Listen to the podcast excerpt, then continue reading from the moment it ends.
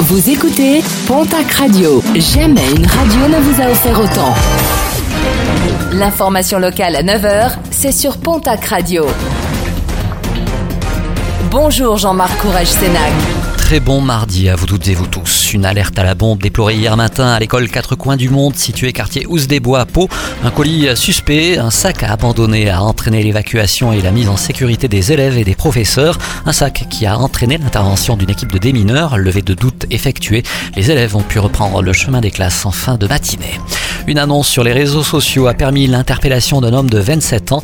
Ce dernier cherchait à revendre une motocross volée à la fin du mois de novembre dans un magasin spécialisé de Castelnaudary. Une vente qu'il essayait de finaliser sur le secteur de Pau. À son domicile, un quad également volé le même jour a été retrouvé. Un chantier d'ampleur, celui qui s'est ouvert hier et qui concerne la future réouverture de la ligne ferroviaire entre Montrégeau et Luchon.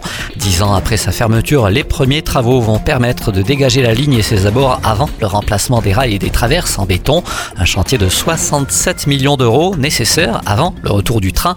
Des rames à hydrogène devraient y rouler pour un temps de trajet estimé à 35 minutes.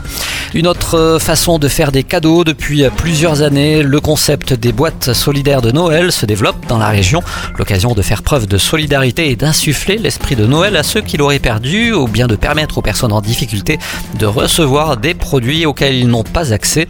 Une action notamment mise en place par le CCAS de Pontac qui organise un point de collecte les 15 et 16 décembre prochains à la mairie. Un gala prestigieux et unique, ce sera ce week-end du côté du parc des expositions de Tarbes avec la première édition du Festival de la magie. De nombreux artistes seront présents sur scène, pas moins de 6 magiciens au total. Pour retrouver toutes les infos, direction le www.tarbes.fr. Un mot de sport et de basket avec la 15e journée de National Masculine 1.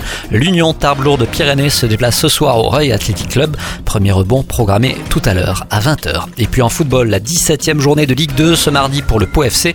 Les footballeurs reçoivent aujourd'hui au Noust Camp l'équipe de Valenciennes. Coup d'envoi de la rencontre, ce sera tout à l'heure à 20h45.